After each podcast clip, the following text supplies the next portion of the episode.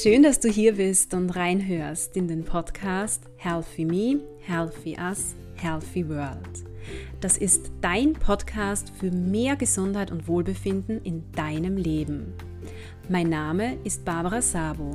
Ich bin Gesundheitswissenschaftlerin und Hochschullehrende im Bereich der Gesundheitsförderung.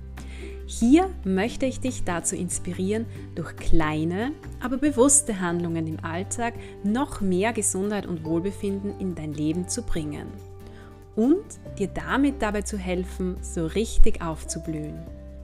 Lass uns darüber hinaus gemeinsam unsere sozialen Beziehungen sowie unsere Lebens- und Arbeitsbedingungen gesundheitsförderlicher gestalten. Ich freue mich, dass du mich auf diesem Weg begleitest. In dieser Podcast-Folge erwartet dich der zweite Teil des Interviews mit Michaela Resetaric, die Lehrerin an einer berufsbildenden höheren Schule ist und sich jetzt gerade in der Endphase ihres Studiums Gesundheitsförderung und Personalmanagement an der FH Burgenland befindet. Während es im ersten Teil des Interviews, das war übrigens Folge Nummer 83, vor allem um den Handlungsbedarf punkto Jugendgesundheit und Gesundheitsförderung in berufsbildenden höheren Schulen ging, sprechen wir in dieser Folge hier vor allem über Lösungsansätze in diese Richtung. Michaela erzählt, was es aus ihrer Sicht alles braucht, um Gesundheitsförderung wirklich nachhaltig im Setting Schule zu implementieren und an welchen bereits bestehenden Aktivitäten wir ansetzen sollten. Auch wenn es unbedingt Veränderungen auf Systemebene braucht, kann jede einzelne Lehrkraft durch gezielte kleine Aktivitäten aus Sicht von Michaela so einiges tun, um die Gesundheit von Schülern und Schülerinnen zu fördern. Michaela zeigt uns diesbezüglich in dieser Folge ein breites Spektrum auf. Und es sind auch zusätzlich ganz wertvolle Tipps für Eltern, Erziehungsberechtigte bzw. andere Personen, die mit Jugendlichen zu tun haben, mit dabei. Ich wünsche dir nun viel Freude und Inspiration mit diesem Interview.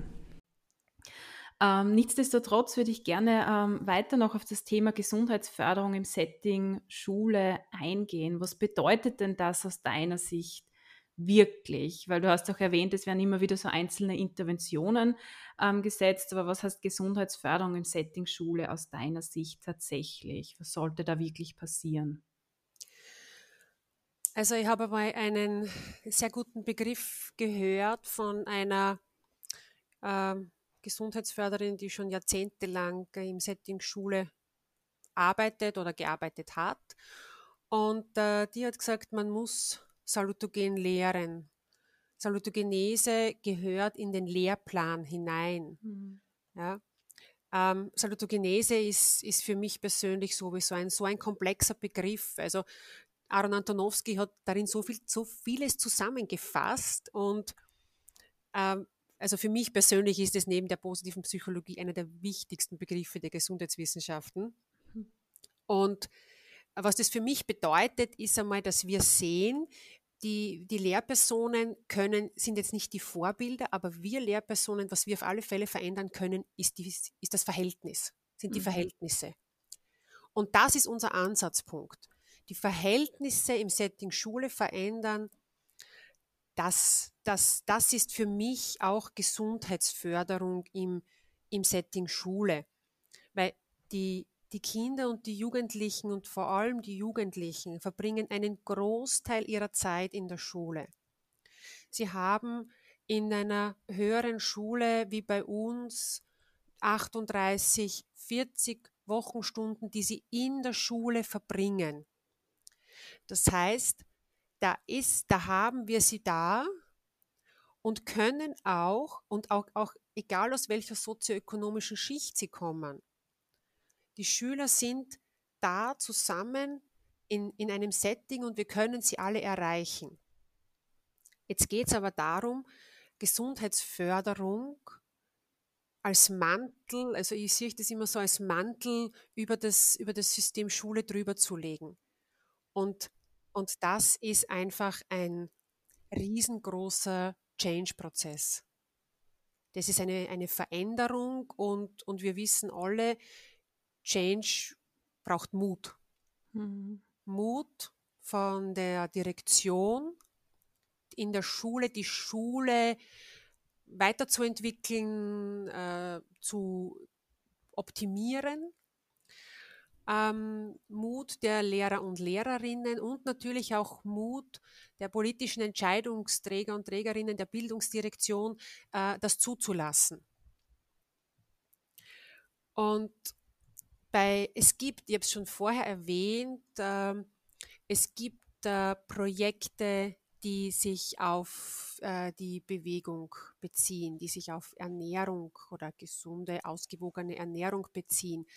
Das sind aber eher so Einzelaktivitäten, die in einer, in einer Einzelschule gemacht werden, die ein Projekt, ein zeitlich begrenztes Projekt sind, vielleicht auch nur für eine Schulklasse äh, gemacht wurden, bestimmt ganz oder das wissen wir, das sind tolle expertengestützte Projekte, die die, die Kolleginnen und Kollegen absolut gut strukturiert äh, abwickeln, aber sie sind nicht nachhaltig. Das ist, also für mich, ich sehe das so, wenn wir die Verhältnisse ändern wollen, dann, dann müssen wir diese Gesundheitsförderung in den Schulalltag implementieren. Das heißt, beim zum Beispiel bei einem, bei einem Jausenbuffet wirklich nur gesunde Sachen anbieten. Und da gibt es keine Ausnahmen. Bewegungspausen oder, oder Bewegungseinheiten ähm, im Stundenplan abbilden dass die wirklich im Stundenplan drinnen stehen, abgebildet sind. Nicht nur in der Volksschule. Wenn der Volksschule gibt es das natürlich schon, was ich absolut toll finde. Auch rauf bis zur 12., 13. Schulstufe. Und auch die Gesundheitsförderung, wie auch immer sie dann ausgestaltet wird in den unterschiedlichen Schulen, das ist bestimmt individuell, aber auch diese Gesundheitsförderung ins Leitbild der Schule einbinden. Ähm, wenn ich kurz erzählen darf, meine, meine Projektarbeit, äh, ich habe mich beschäftigt eben mit der Implementierung von, von Bewegungsangeboten an der Habela Oberwart. Und auch da ist es so, und dessen bin ich mir bewusst, äh, das, ist jetzt, äh, das sind jetzt Maßnahmen, klar strukturierte, vorbereitende Maßnahmen und auch Handlungsempfehlungen, die aber jetzt an meiner Person hängen. Mhm. Und das ist ganz, ganz wichtig in höheren Schulen, aber natürlich auch in der Mittelschule, wo es viele unterschiedliche äh, Lehrerinnen und Lehrer gibt für die unterschiedlichen Unterrichtsgegenstände, dass es fächerübergreifend passiert, dass die, die Schülerinnen und die Schüler erkennen oder vielleicht auch nicht erkennen, dass es an der einen Person hängt, sondern dass das immer sein kann, dass es jedem wichtig ist, dass es überall dazugehört, dass es genauso in den Deutschunterricht, in den Chemieunterricht, in den Musikunterricht gehört, wie natürlich auch jetzt zum Beispiel äh, in den Zeichenunterricht, wo vielleicht allgemein in, in, in dem Klassenraum mehr Bewegung herrscht, weil man aufsteht und sich die Farben holt oder ein Plakat holt oder, oder eine in, in sich in der Gruppe findet. Und was ganz wichtig ist, ähm, dass, dass sie das, dass sie diese Motivation dann auch in den, in den, in den Sportunterricht mitnehmen. Das halte ich für ganz, ganz wichtig, dass Sport und Bewegung, und wir haben da viele engagierte Lehrer und Lehrerinnen, dass das auch wieder einen höheren Stellenwert bekommt dass es da nicht en vogue ist, äh, sich eine Entschuldigung schreiben zu lassen. Und, und auch das ist etwas, wenn ich mich, wenn ich merke, Bewegung tut mir gut, dann ist es, ist es unweigerlich so, dass man sich auf Sport und Bewegung freut, weil man da herausgefordert wird. Also dieser, da haben wir eben dieses ein wichtiges Prinzip der Gesundheitsförderung, empowern. Also die Jugendlichen, ich muss ihnen nicht nur so Handlungsempfehlungen oder sagen, wir machen diese Übung, wir machen diese Übung, wir machen diese Übung. Ähm, bei der ja beim Jausenbuffet äh, gibt es jetzt nur, nur das zu kaufen, im Getränkeautomaten gibt es nur mehr Wasser, sondern wir müssen sie dazu befähigen, es auch, auch zu sehen, diesen Zusammenhang von Bewegung und Gesundheit und Wohlbefinden. Also, weil wenn, wenn sie körperlich aktiver sind, dann, dann, dann, dann steigt ja auch das emotionale Wohlbefinden. Sie sind mehr, körperlich mehr aktiv, sie schauen weniger aufs Handy. Dann habe ich vielleicht weniger Beeinflussung von Social Media. Die, die, die, die kognitiven Fähigkeiten werden gesteigert, wie, wie wir schon drüber gesprochen haben. Und also das könnte man jetzt noch weiterführen. Also das ist Thema meiner Masterarbeit, aber es steigt auch ihre Selbstwirksamkeit. Mhm.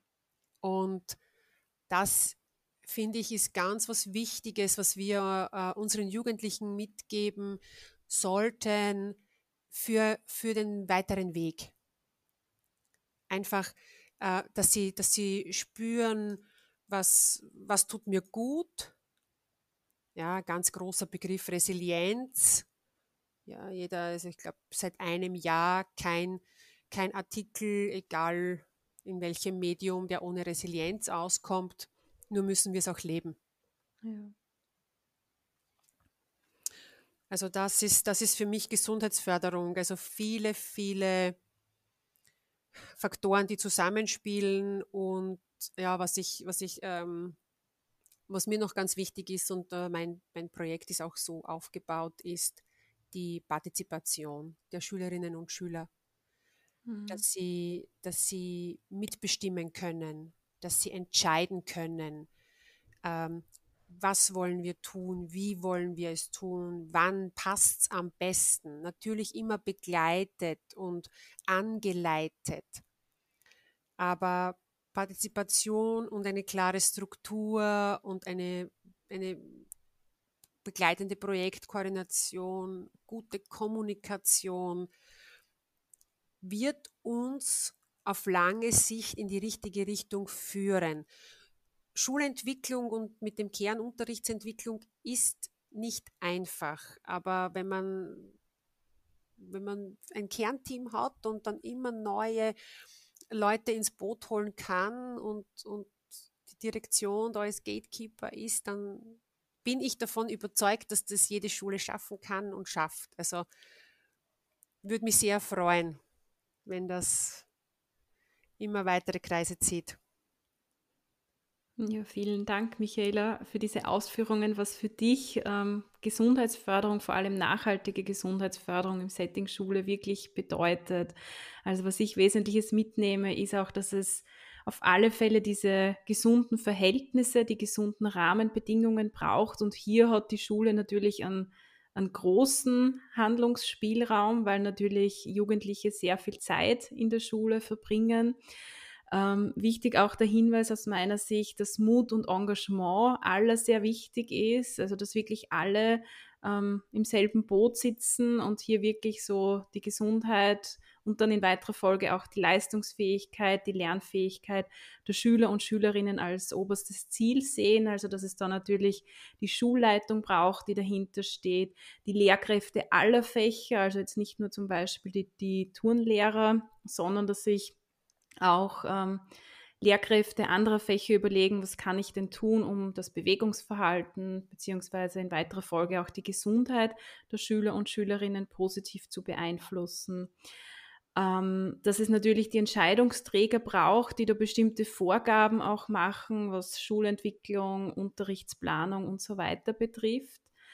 Und ja, ich sehe das auch so, es werden sehr, sehr viele Einzelaktivitäten eben gesetzt, aber diese nachhaltige Implementierung fehlt. Und da finde ich es toll, was du bereits erwähnt hast, auf was du besonders achtest, auch auf diese Prinzipien der Gesundheitsförderung, also auch Empowerment, Selbstwirksamkeit der Jugendlichen zu steigern, sie auch mitbestimmen zu lassen und ihnen auch aufzuzeigen, welche positiven Wirkungen wirklich Bewegung bzw. andere Gesundheitsverhaltensweisen haben können.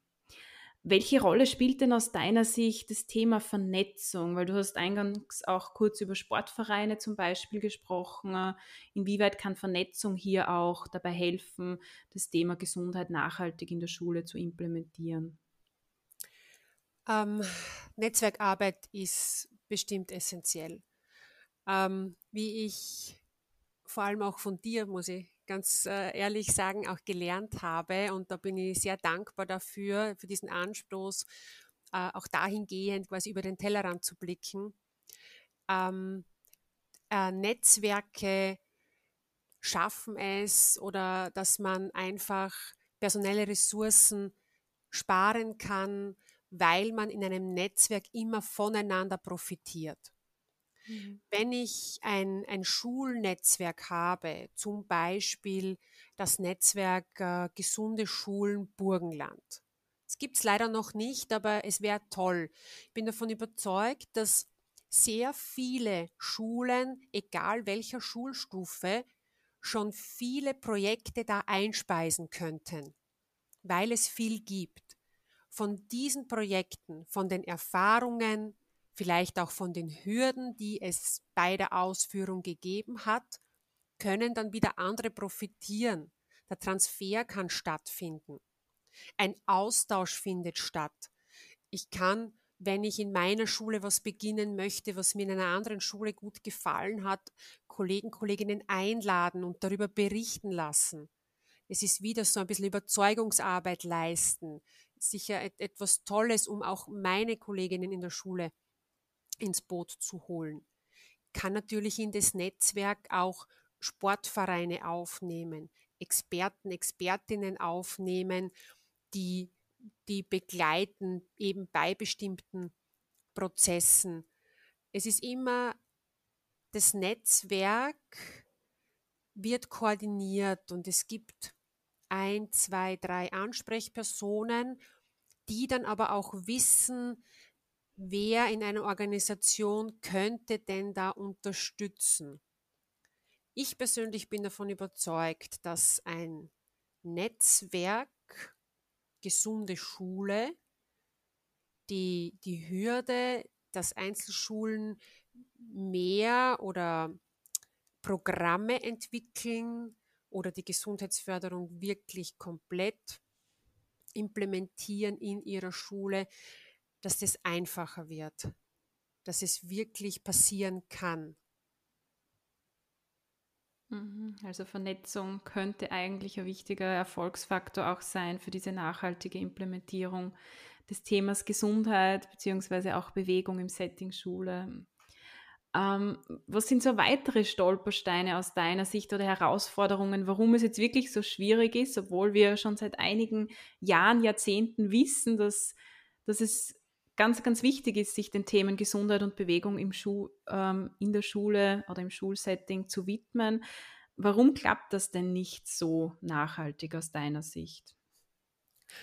Ja, das hast du jetzt schön gesagt, seit Jahrzehnten. ja. ja. Also jeder und jede, die sich damit beschäftigt, weiß, dass es quasi 1993 losgegangen ist mit der Gesundheitsförderung im Setting Schule, mit der, der Begründung von kleinen Netzwerken, gesunde Schule in, in Wien, in Salzburg, in Tirol.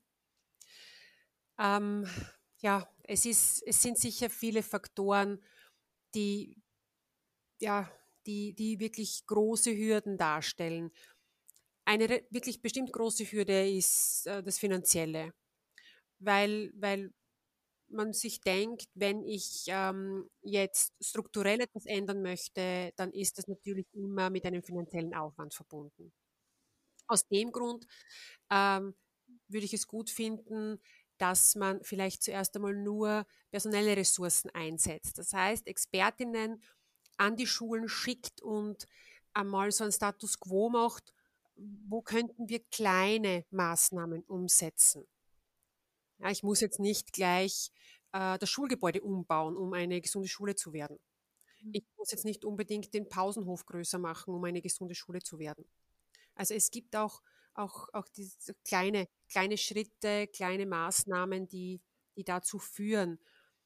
Ähm, eine, natürlich eine, eine große Herausforderung ist es auch, alle Lehrer und Lehrerinnen mitzunehmen, davon zu überzeugen, dass sie den Sinn sehen. Und das ist natürlich, je, je höher die, die Schulstufe ist, eigentlich ähm, schwieriger.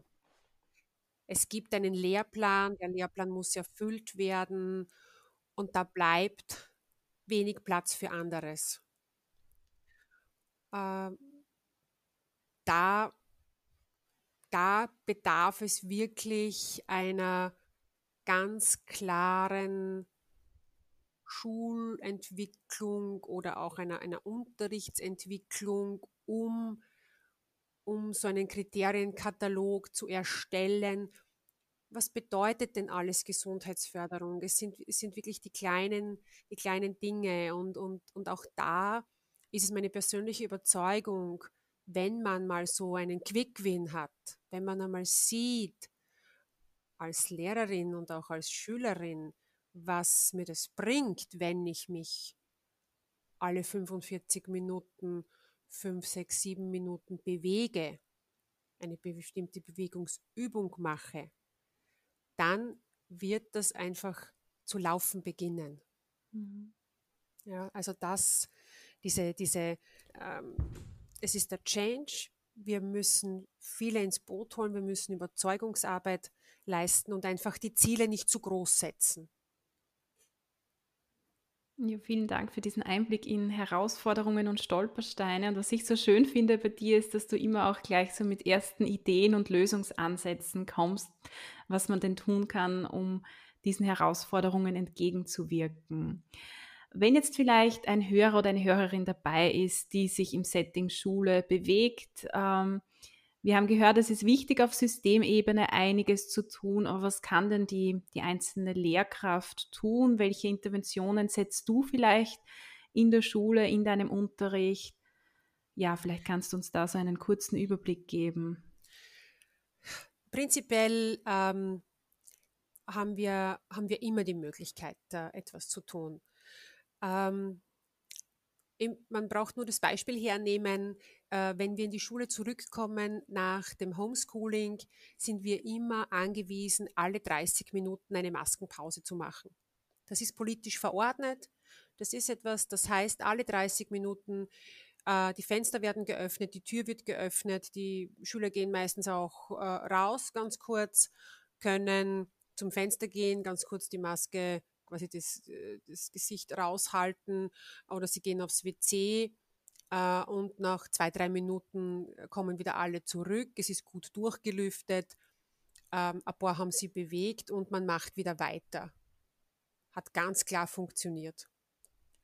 Das heißt, ähm, es gibt viele, viele, viele Anleitungen äh, im Internet zu bewegten Pausen, zu Bewegungsübungen, die man machen kann während des Unterrichts, die nicht viel Zeit in Anspruch nehmen. Ähm, ich persönlich äh, mache sehr gern zum Beispiel der verwirrte Lehrer. Das machen sogar ähm, meine Maturantinnen sehr gerne und es ist immer lustig. Ähm, da wird einfach ein Kreuz an die Tafel gezeichnet wie ein Koordinatensystem und äh, die Schülerinnen und die Schüler äh, stehen auf, stehen ganz locker und zeigen quasi immer in die entgegengesetzte Richtung, wo ich hin zeige. Also wenn ich beim Koordinatensystem nach oben zeige, geben Sie die Hände nach unten. Wenn ich nach links zeige, geben Sie nach rechts und das steigern wir natürlich. Ja, das wird dann immer schneller. Das ist immer lustiger. Dann, dann gibt es eine, einfach auch eine im Stehen natürlich, eine Bewegungsübung, ähm, wo eine, eine Abfolge ist, Hand, rechte Hand nach oben, rechte Hand nach unten, linke Hand nach oben und so weiter. Die mache ich mit dem Rücken zu Ihnen vor und Sie machen es mir nach. Auch da gibt es, ist es immer lustig, bis man mal reinkommt. Ähm, gesagt, dauert auch nur ganz kurz. Die einfachste Übung ist natürlich Äpfel pflücken, das kennt jeder. Kurz aufstehen, strecken, wie wenn man Äpfel pflückt vom Baum. Ähm, oder vielleicht auch eine Kräftigungsübung, wenn man am Sessel sitzt, kurz die Füße anheben äh, und wieder runtergeben oder den Bauch anspannen. das, sind, das, das bedarf wirklich einiger weniger Minuten. Ähm, man muss es halt einfach machen, das ist ganz klar. Äh, was natürlich bei mir in den naturwissenschaftlichen Unterrichtsgegenständen, ähm, wo der Zugang natürlich einfacher ist, ist, dass wir natürlich dann auch über Gesundheit sprechen, äh, über Ernährung sprechen, äh, in, in, in diese Richtung. Also da ist es während des Unterrichts in der höheren Schule schwierig etwas zu machen, aber diese kurzen Bewegungseinheiten, damit sie wieder ein bisschen aufgelockerter sind, damit sie fokussierter sind, damit sie wieder ähm, besser denken können oder, oder wieder eben die kognitiv sich wieder äh, besser darauf konzentrieren können. Meiner Ansicht nach passt das immer. Mhm. Also sehr, sehr schön zu hören, dass wirklich ähm, die einzelne Lehrkraft da doch sehr viel machen kann, dass doch ein gewisser Zeitraum, Handlungsspielraum auch da ist, wo gewisse Übungen durchgeführt werden können. Danke auch für die Beispiele, die du genannt hast. Und was ich auch ganz wichtig finde, der Hinweis, es gibt sehr, sehr viele Materialien, ähm, sehr viel Angebot in diesem Bereich. Also man kann sich da verschiedene Übungen ähm, ansehen im Internet. Es gibt Videos, es gibt ja ganz einfach Handzettel, mit denen man hier arbeiten kann. Und was ich auch immer wieder schön finde, was du erwähnt hast, dass man eigentlich in jeden Unterrichtsgegenstand auch inhaltlich so das Thema Gesundheit und Bewegung einbauen kann. Jetzt hast du ganz am Anfang erwähnt, um so ein bisschen diesen Kreis zu schließen ne, am Ende des Interviews, dass die Eltern trotzdem eine sehr, sehr große Bedeutung auch haben, einen sehr großen Einfluss auf das Bewegungsverhalten von Jugendlichen, hier sehr stark auch als Vorbilder wirken. Hast du vielleicht auch noch so ein paar Tipps für, für Eltern, ähm, wie sie sich verhalten könnten, um das Bewegungsverhalten ihrer Kinder positiv zu beeinflussen? Also ähm, der, der, der größte Tipp oder die größte Botschaft für, von mir ist, verbringt Qualitätszeit mit euren Kindern. Mhm. Und egal wie alt sie sind. E, ob es ein, ein Spaziergang ist, der nur zehn Minuten dauert, ähm, ob es ein Ausflug ist, ein Tagesausflug, ob es der Urlaub ist. Aber verbringt Qualitätszeit miteinander.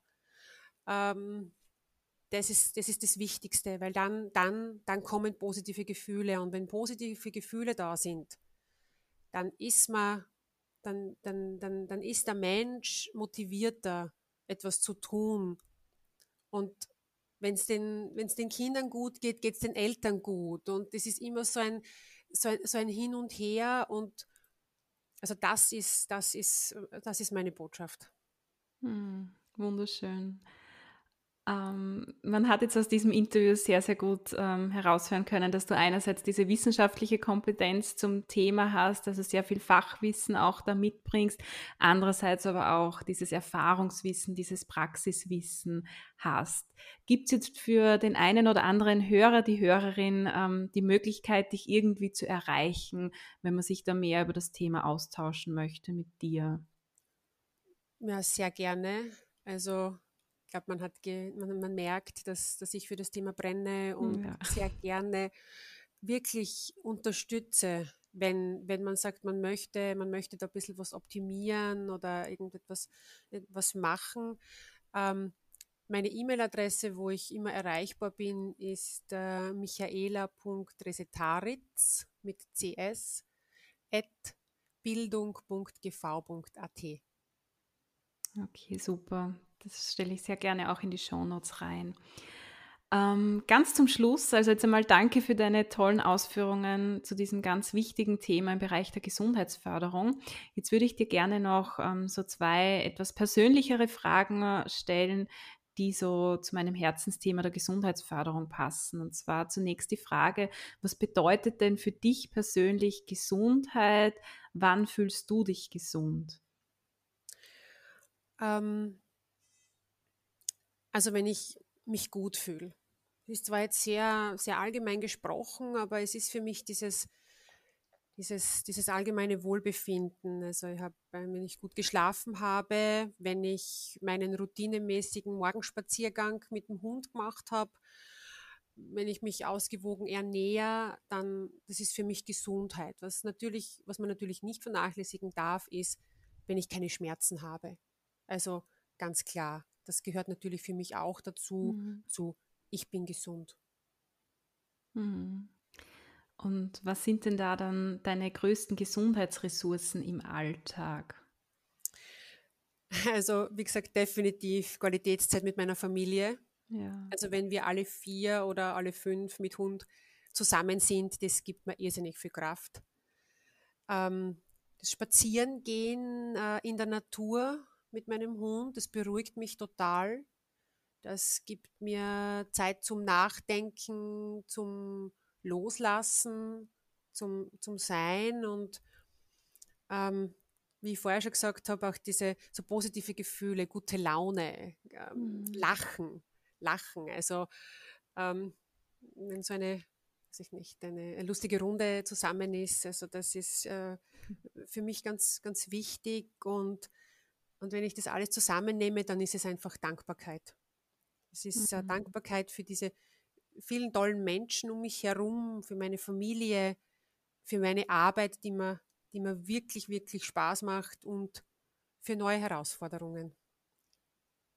Ja, wunderschön. Vielen Dank, liebe Michaela, für das Interview. Vielen, vielen Dank, Barbara, dass ich mit dir über dieses wichtige Thema sprechen durfte.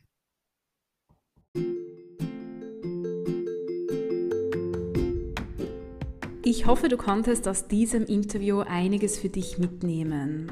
Ich hoffe, du hast einen guten Einblick in das Thema Jugendgesundheit und Gesundheitsförderung im Sekundarbereich erhalten. Ich würde mich freuen, wenn du so deine wesentlichen Erkenntnisse aus diesem Gespräch mit Michaela über Social Media mit mir teilst. Meine entsprechenden Kontaktinfos findest du wie immer in den Show Notes. Ich freue mich, wenn du mich durch das Teilen meiner Podcast-Folgen dabei unterstützt, das Thema Gesundheit und Gesundheitsförderung in unterschiedlichen Settings noch mehr Menschen näher zu bringen. Ganz besonders freue ich mich aber, wenn du beim nächsten Mal wieder dabei bist.